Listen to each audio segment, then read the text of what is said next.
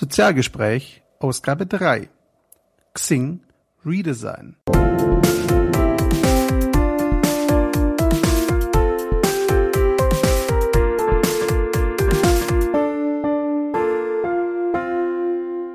Hallo und herzlich willkommen. Hier ist das Sozialgespräch 3. Heute habe ich einen Gast in der Leitung namens Lars Hahn. Wer Lars Hahn ist, warum ich ihn eingeladen habe und was er so macht, darf er euch jetzt selbst erzählen. Hallo Lars. Ja, ich bin Lars Hahn und ich leite eine Weiterbildungseinrichtung LVQ Weiterbildung und ähm, ja, wir machen neben der Weiterbildung immer auch Karriereberatung, weil wir viele Jobwechsler haben, die in Weiterbildung sind. Und äh, in diesem Kontext machen wir auch immer Beratung, was das Xing-Profil angeht. Und das ist sicherlich heute auch Anlass unseres Gesprächs. Exakt. Xing hat vor kurzem ein neues Profil-Design vorgestellt. Jetzt wurde darüber viel geschrieben, auch von mir und viel spekuliert, was es nun bedeutet. Fakt ist, denke ich aus meiner Sicht, das kann man so sagen, das neue Profil ist deutlich moderner, deutlich aufgeräumter als das alte Profil und Design. Ähm, welche Funktionen siehst du, Lars, denn hier vor allem im Zentrum des neuen Profils?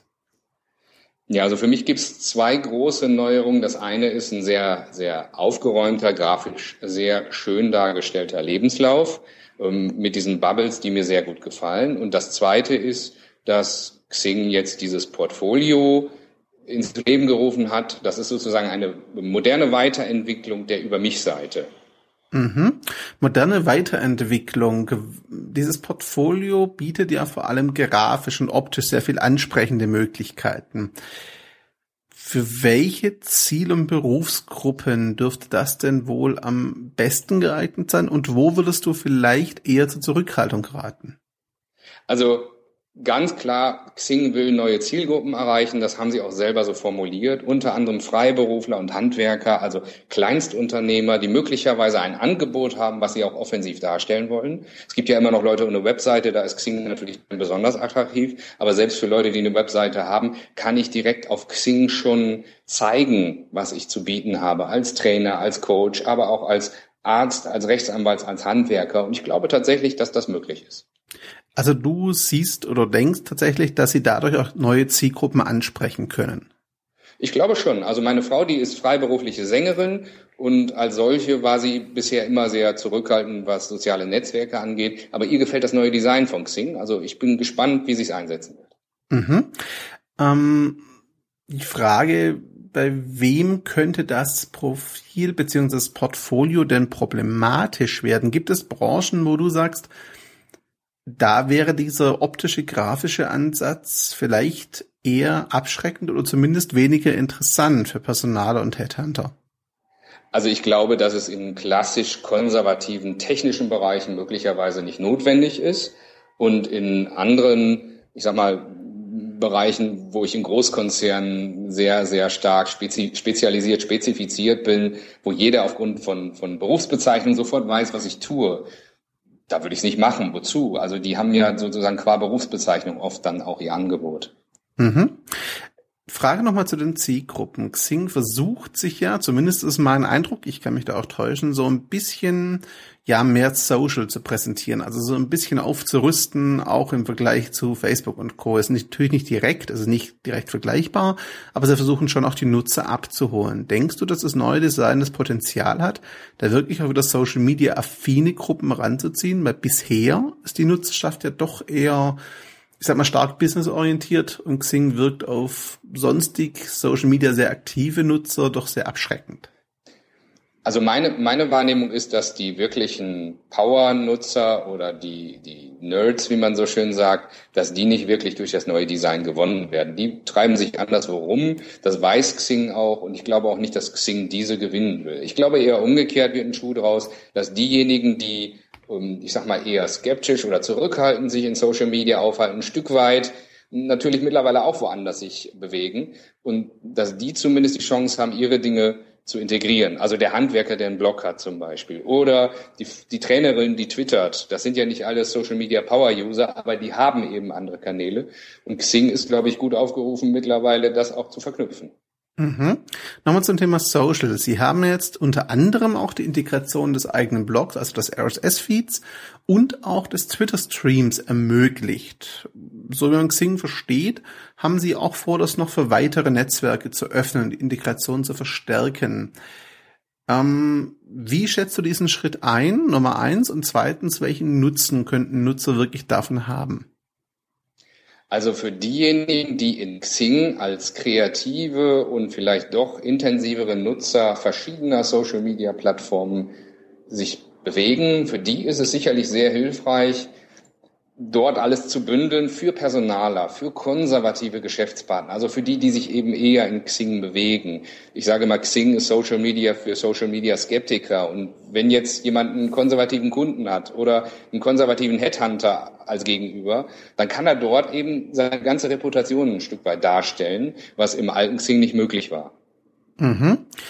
Ähm, gehen wir nochmal zu dem Social-Aspekt. Glaubst du, dass das für Xing eine wirklich große Rolle spielen wird, diese weitere Integration? Oder sollten sie sich deiner Meinung nach eher auf die eigenen Baustellen und Funktionen beschränken? Sie haben ja doch noch so ein paar, ich nenne jetzt mal spontan Gruppen oder auch die mobile App, die ja dann doch ähm, überarbeitungsbedürftig wären. Also ich glaube, man darf das eine nicht gegen das andere ausspielen. Also die, die Vernetzung mit anderen Plattformen, da kommt Xing gar nicht drum herum, wenn es bestehen will. LinkedIn tut das schließlich auch als Wettbewerber. Und ähm, auf der anderen Seite gibt es in der Tat große Baustellen. Ich habe ja selber in meinem Blog über das Thema Mobile-Strategie geschrieben. Die ist ja extrem uneinheitlich bei Xing und dass Mobile äh, die Zukunft ist, also mobile Webseitenabrufe mit Smartphone, iPad und ähnliches, ist, ist also sozusagen, kann man gar nicht aus der Welt reden. Und das andere ist, in der Tat, es gibt so ein paar Sachen, die sehen eben immer noch altmodisch aus, wie die Gruppen. Mhm. Zum Thema LinkedIn hast du gerade angesprochen. Ähm, wem würdest du denn klassischerweise empfehlen, eher Xing zu nutzen, wem eher LinkedIn und bei welchen Gruppen würdest du sagen, beide Netzwerke sind ungefähr gleich sinnvoll? Also ganz sicher, wer international operiert. Ich habe holländische Geschäftspartner oder wenn Sie Geschäftspartner in den USA haben, also egal wo jemand ist, ähm, da ist es sicherlich außerhalb von Deutschland sehr hilfreich, in LinkedIn präsent zu sein und dann aber auch vernetzt aktiv zu sein.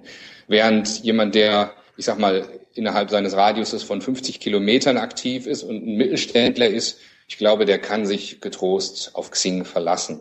Zurzeit. Mhm. LinkedIn und Xing beides zu nutzen. Also ich sag mal, wer äh, im Bereich der Kommunikation, der Bildung oder ähnliches unterwegs ist und das Thema Social Media auf der Fahne hat, der muss halt beides machen. Mhm. Wie sieht das für Bewerber aus? Sind da auch beide Netzwerke sinnvoll? Auch da, glaube ich, ist es sehr, sehr, sehr abhängig vom Hintergrund. Ingenieure, ähm, Personen, die viel im internationalen Bereich aktiv sind, im Bereich Finance, Banking und ähnliches, die müssen sicherlich in LinkedIn sein, während jetzt äh, Menschen, die auch wirklich KMU-orientiert hier irgendwo um die Ecke tätig sind, mit Xing immer den besseren Weg sicher noch haben. Da gibt's also auch unterschiedliche Lehrmeinungen. Ich bin der Meinung, dass Xing immer ein gutes Tool ist, um im Sinne der Karriere zu netzwerken und auch gefunden zu werden. Aber LinkedIn ist sicherlich stark im Kommen. Das sollte man auch gar nicht aus der Welt reden. Mhm. Zum letzten Punkt noch die Frage. Das neue Profil sieht zwar gut aus, hat aber so einige Funktionen verloren. Was wäre denn deine Wunschliste an Funktionen, was du gerne wieder hättest? Also ganz vorne alles, was mit Zahlen, Daten, Fakten zu tun hat. Da hat mich Xing jetzt auch beim Rollup sehr enttäuscht, weil es immer schlecht ist, Dinge, die man liebgewonnen hat, weggenommen zu, be zu bekommen. Das eine ist, seit wann ist jemand auf Xing? Das zweite ist, wie viele Besucher hatte ein Profil? Beide Zahlen sind für mich sehr aussagekräftig, weil man auch viel über Aktivität, über wie ernst nehme ich Xing erfahren kann. Und auf der anderen Seite gibt es auch, ich sag mal, ähm, ja, Vertiefungen im Bereich, mit wem bin ich verknüpft. Also früher konnte man gemeinsame Kontakte rausfinden. Bisher ist das im neuen Profil nicht möglich. Also ähm, wenn du Kontakte hast und ich Kontakte, konnte man früher die Schnittmenge sehen. Die kann man heute nicht mehr erkennen. Mhm. Das wären die wichtigsten Funktionen für dich. Was denkst du denn wäre aus Sicht der Personal- und Recruiter noch nachzuholen? Weil die haben sich ja auch relativ laut beschwert. Tja, also da müsstest du jetzt eigentlich die Personaler und Recruiter selber fragen. Ähm, ich glaube, die haben es gerne lebenslauflastig. Und das Neue ist halt bunter, aber weniger informativ, insbesondere wenn es um die einzelnen ähm, Stationen im Lebenslauf geht, die Tiefe, was man da getan hat, die ist nicht mehr so gut zu erfassen. Mhm. Zum Abschluss noch, Lars, die Frage. Wenn jetzt jemand sagt, gut, ich möchte mit Xing starten, mal einsteigen, hast bisher gehört, noch nie wirklich angefasst, jetzt probiere ich's mal aus. Wie würdest du ihm die Vorgehensweise empfehlen? Wie sollte er einsteigen? Was sollte er möglichst vermeiden? Also zum ersten, ich würde mich immer einladen lassen, dann habe ich zum, zum ersten Monat zum Ausprobieren die Premium-Variante und kann immer schauen, ob ich die wirklich brauche oder nicht. Mhm. Das zweite ist, sofort ein Foto rein. Das ist immer das Wichtigste, damit man erkannt wird. Am Anfang sparsam mit den Keywords und vor allen Dingen erst scharf schalten für Google und Co. Also da gibt es ja in den Einstellungen die Möglichkeit, das erstmal wirklich sehr restriktiv zu handhaben. Scharf schalten für Google und Co. erst, wenn ich fertig bin mit einem Profil. Und vielleicht als letztes, ich sage mal, vergleichen, benchmarken mit den anderen. Einfach Personen suchen, die Ähnliches tun wie ich, wo einem das äh, Profil gut gefällt und schamlos abkupfern. Mhm. Zum Abschluss, Lars, erstmal danke für die Zeit. Zweitens die Frage, wo finden dich die Leute, wenn sie nachschauen wollen, wer du so bist und was du so machst? Wo kann man dich lesen und ja, wo findet man auch dich und deinen Arbeitgeber? Also, ähm, mein Arbeitgeber findet man ganz einfach unter lvq.de. Das ist sehr einfach zu merken. Mich findet man eigentlich in allen Social-Media-Plattformen, auch in Xing. Und persönlich blogge ich zu vielen Themen, unter anderem Xing unter systematischkaffeetrinken.de. Wunderbar. Dann danke ich dir nochmal für die Zeit, liebe Zuhörer. Das war Lars Hahn zum Thema Xing. Ich danke euch für die Aufmerksamkeit bei dem Sozialgespräch 3 und freue mich, wenn das nächste wieder reinhört. Ciao zusammen.